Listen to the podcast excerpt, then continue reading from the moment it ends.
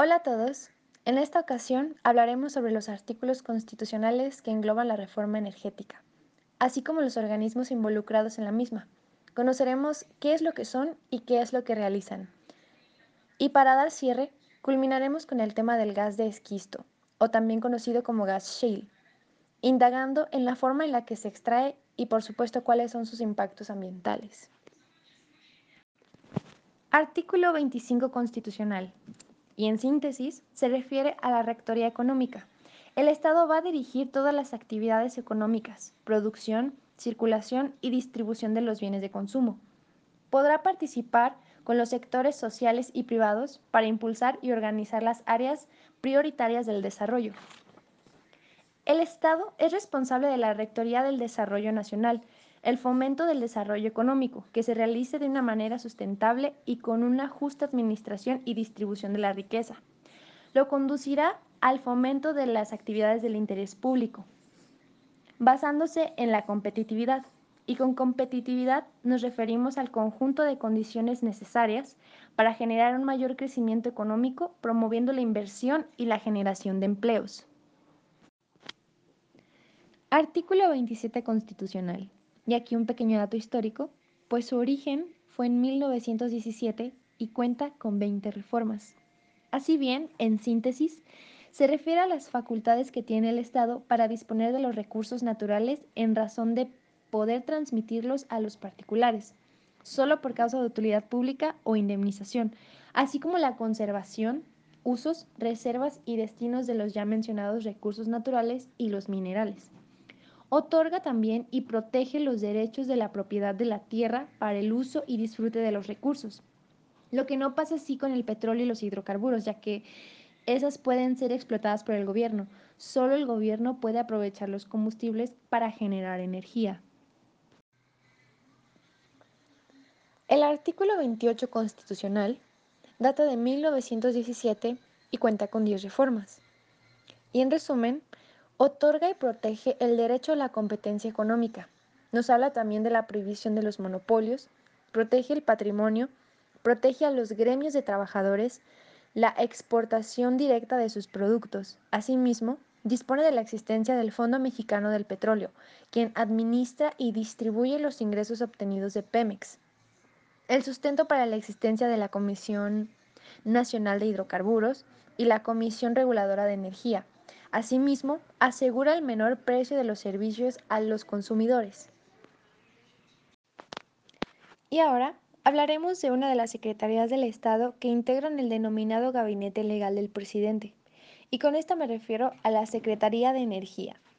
Tiene la facultad de conducir la política energética del país. Ejerce los derechos de la nación sobre los recursos no renovables.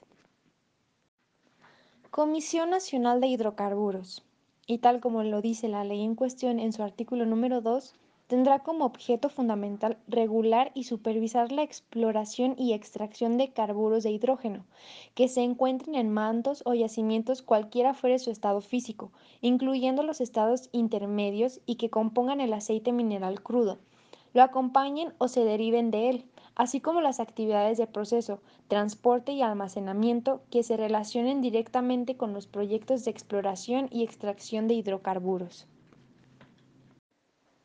Y por último, hablaremos sobre un órgano administrativo desconcentrado de la Secretaría de Medio Ambiente y Recursos Naturales. Y con esto me refiero a la Agencia de Seguridad, Energía y Ambiente, conocido por sus siglas ASEA. Este regula y supervisa la seguridad industrial, seguridad operativa y protección al ambiente respecto a las actividades del sector de hidrocarburos. ¿Qué es el gas de esquisto o gas shale? También conocido como gas de pizarra o lutita.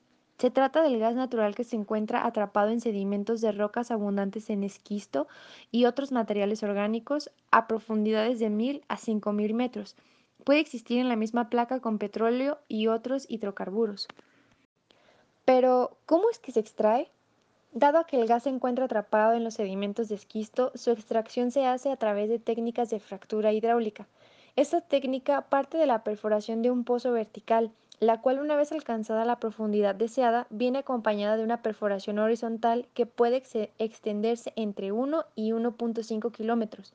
Esta perforación se repite en diferentes direcciones, partiendo del mismo pozo de perforación vertical inicial. Una vez hechas las perforaciones y debido a la baja permeabilidad de la roca de esquisto, es necesario fracturar la roca con la inyección de una mezcla de agua, arena y sustancias químicas a elevada presión para permitir el flujo y salida de gas. Pero este flujo disminuye muy pronto, por lo cual para mantener la producción es necesario realizar continuamente el procedimiento de fractura hidráulica en un mismo pozo. Ahora bien, sabemos que la explotación del gas esquisto nos trae muchos impactos socioambientales, tales como lo son la disminución de disponibilidad del agua para los seres humanos y ecosistemas, ya que se requiere de 9 a 29 millones de litros para la fractura de un solo pozo, la explotación de los 20.000 pozos anuales que se están planteando desde diversos sectores supondrían un volumen de agua equivalente al necesario para cubrir el consumo doméstico de entre 4.9 y 15.9 millones de personas en un año. Ello supondría la disminución de la cantidad de agua disponible para otros usos, lo que pondría en peligro la realización del derecho humano en este recurso. Otro ejemplo sería la contaminación de las fuentes de agua, las emisiones de gases contaminantes, y esto contribuye al calentamiento global.